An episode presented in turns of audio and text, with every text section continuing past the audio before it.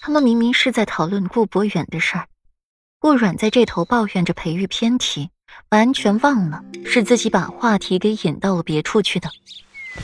只对你。听着裴玉无底线宠溺的话语，顾阮便是有再多的小性子也使不出来了。算了算了，我不缠着你了，你先去书房吧。晾着自己的岳父大人时间太长了，可不好。顾阮催促着裴玉，为夫去去便回。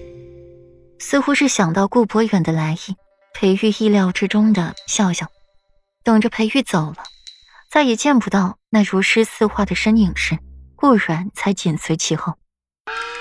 平城中最大的戏园子里，顾阮位于一处雅间，听着外面戏曲的内容，虽和他预想的有些出入吧，可也是算不错了。母仪天下的皇后娘娘，该是爱民如子才是。如今为了巩固自己的美貌，不惜服用紫河车。紫河车那是什么东西啊？血淋淋的一坨，那是新生婴孩的胎盘。武皇后以紫河车巩固美貌，无异于是吃神兽。这点算不上是什么密事了，只是武国公府近年来。依靠着武皇后这棵大树乘凉，捞着了不少油水，也没少在地方上四处蹦跶。这眼下便是出了一档子事儿。将近年关了，西边突然洪水冲垮了桥梁，造就数十条死伤人数，两岸的商会贸易也就此终止了。皇帝闻之，赶紧派钦差大臣前往修复桥梁，武国公毛遂自荐。带队前往修复桥梁，却中饱私囊。桥梁的建材又烂又垮。在桥梁修复好的第十日，两岸的商会贸易开始恢复往来。可就在走到桥中间的时候，那桥梁突然就坍塌了。这一次的神没之前那么幸运了，直接活人生还，一时激起民愤，引得民冤载道。为了这事不传到皇帝的耳朵里。武国公以武力镇之，连杀五神，才换得一时安分。顾阮微微勾唇，这赌为下策，输为上策的思想，倒是和裴玉一致的。不能赌悠悠之口，那便让他祸水东引好了。这饭后谈资始终是谈资，与国之大事相比较起来，这就显得不那么重要了。一时间，平城的流言蜚语散了去。重新设议的是武皇后食神兽，武国公府藐视皇命，草菅人命的事儿来。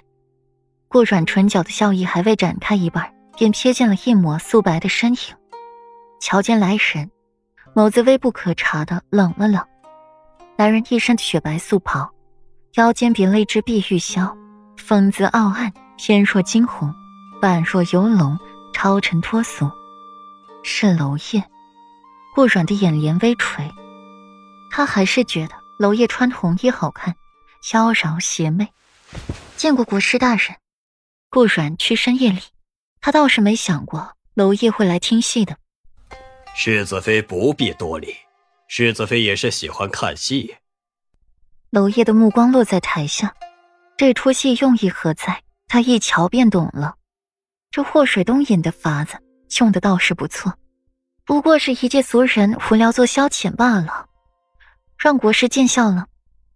顾阮谦虚的，十分磊落的站在娄烨面前，将自己眼中的那抹探寻压下去，探寻着娄烨来东巡做国师的目的。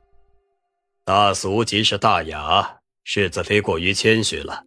不过本座倒是觉着今日这出戏，不及这半个月来的精彩。